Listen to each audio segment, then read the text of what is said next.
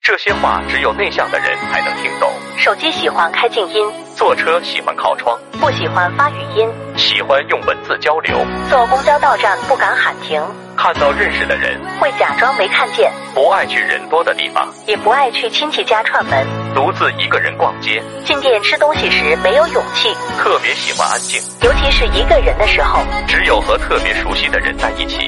才会说心里话。内向的人心里充满了黑暗孤僻，讨厌热闹，缺乏安全感和自信，特别自卑。渴望有一个人能懂他。